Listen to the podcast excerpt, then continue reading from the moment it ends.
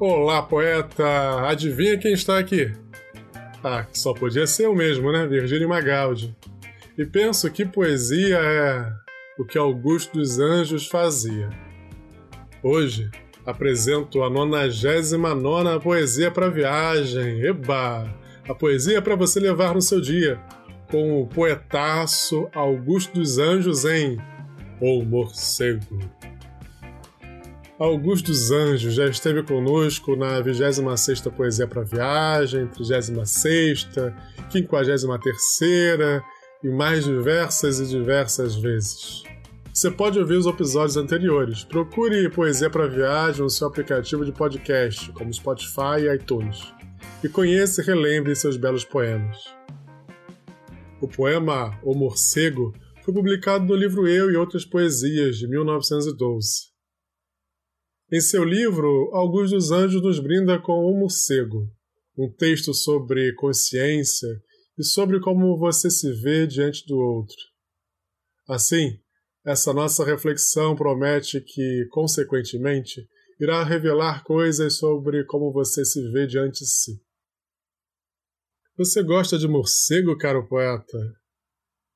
Bem, morcegos são criaturas noturnas geralmente envolvidas em grandes mistérios e histórias assustadoras, com a finalidade de confrontar o homem com aquilo que ele geralmente ignora. E é isso o que o homem geralmente ignora que Augusto dos Anjos nos traz. Veja se não é algo que muitas vezes nós fazemos. Ignoramos algo quando somos confrontados em situações cotidianas às vezes a gente não quer ver um problema, uma situação, e tentamos empurrar com a barriga, deixar para lá. Só que assim, o problema parece ganhar outras proporções, bem maiores do que ele realmente tem. Até que chega uma hora em que confrontamos essas situações adversas, que muitas vezes são provocadas por nós mesmos. Nesses momentos, muitas vezes nos sentimos acuados pela própria consciência, aqueles pensamentos que ruminam na nossa mente, e ruminam e ruminam, e às vezes falam que a gente está fazendo besteira, que a gente não é capaz e que a gente é um impostor. Sua poesia para viagem está pronta. Vamos ouvi-la?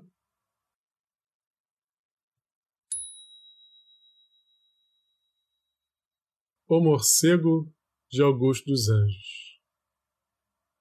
Meia-noite. Ao meu quarto me recolho. Meu Deus! E este morcego?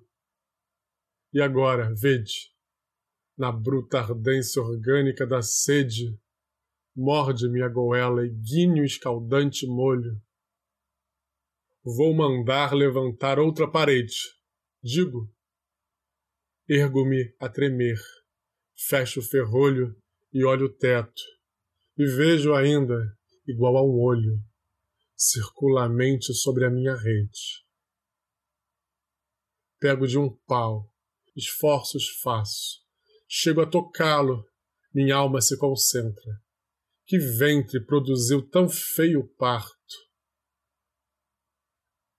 A consciência humana é este morcego por mais que a gente faça, à noite ela entra imperceptivelmente em nosso quarto.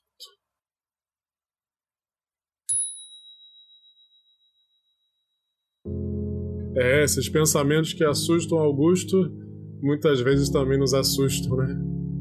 Essa foi a nossa poesia de hoje. Obrigado pela sua companhia. Se gostou, compartilha, marca no Instagram e conta para todo mundo. Nos encontramos amanhã com a poeta Cora Coralina. Grande abraço e tenha um excelente dia.